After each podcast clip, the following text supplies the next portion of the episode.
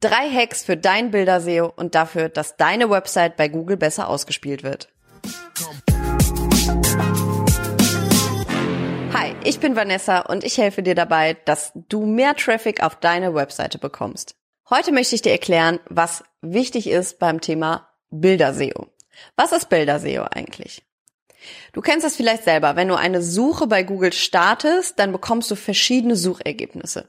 Es gibt diese ganz normalen Standardsuchergebnisse, dann gibt es auch Kartensuchergebnisse, YouTube-Suchergebnisse, Shopping-Suchergebnisse und vor allen Dingen auch Bildersuchergebnisse. Und um die soll es heute gehen. Denn stell dir vor, deine Bilder werden bei Google ausgespielt. Doch was bringt dir Bilder-SEO eigentlich? Deine Zielgruppe kann über die Suchanfrage, die sie gestellt hat, ja nicht nur diese normalen Suchergebnisse sehen, sondern auch die Bilder und kann dann auf diese Bilder klicken und damit auf deine Seite kommen. Cool ist zum Beispiel auch, wenn du Infografiken erstellst, die deine Zielgruppe dann ansprechen, die diese speichert, vielleicht weiterschickt und du dadurch deine, deine Marke und deine Brand bekannter machen kannst. Fangen wir an mit Hack Nummer eins: Die richtige Benennung deiner Bilder.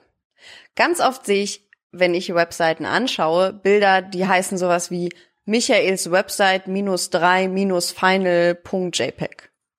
Das sagt nicht viel aus, oder? Und du kennst es vielleicht selber von dir. In deinem Prozess werden dann Bilder bearbeitet, werden hin und her geschickt, bekommen unterschiedliche Namen und im Endeffekt landen sie irgendwie auf deiner Webseite. Hauptsache, sie sind halt oben. Der Name deines Bilds ist aber für Google wichtig, denn Google erkennt dadurch, worum es auf deinem Bild geht.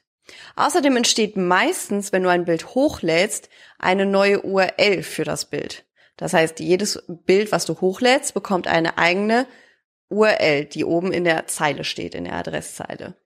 Und diese URL bekommt den Namen deines Bildes. Das heißt, wenn du das Bild Michaels Website minus drei minus final genannt hast, dann bekommt das Bild den Namen deine www, deine Domain.de slash und dann dieser Name.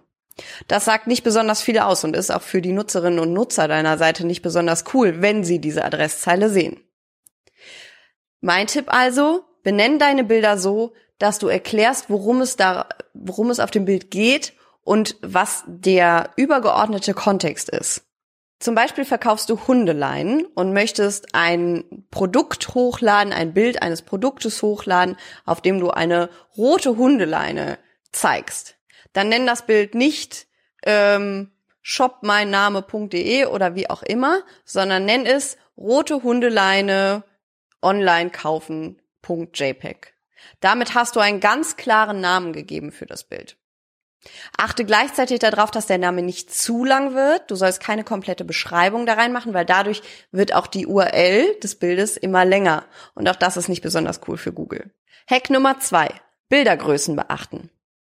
Ganz oft sehe ich in Projekten, dass Bilder mit 2, 3, 4, 5 MB hochgeladen werden und auf der Seite platziert werden.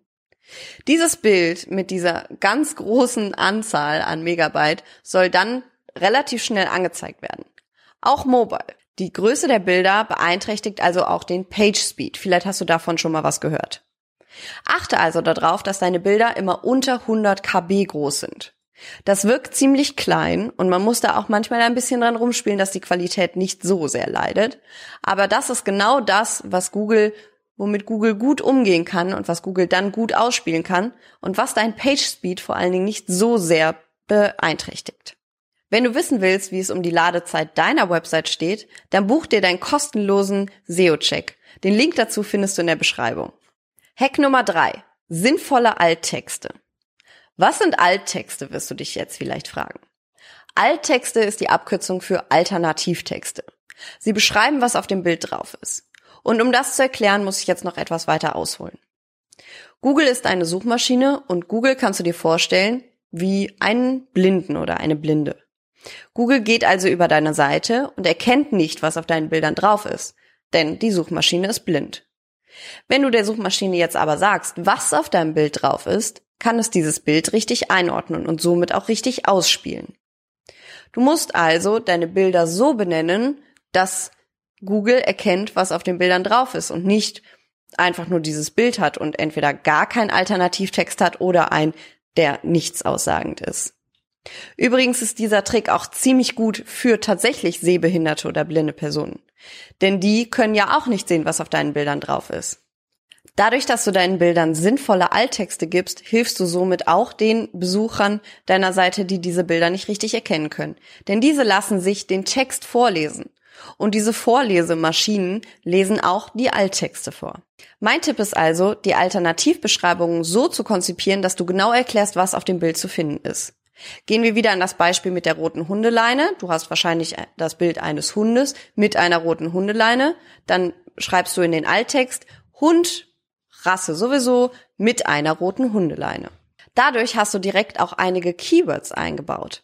Denn vielleicht sucht jemand nach roter Hundeleine und du wirst dadurch mit dem Bild ausgespielt.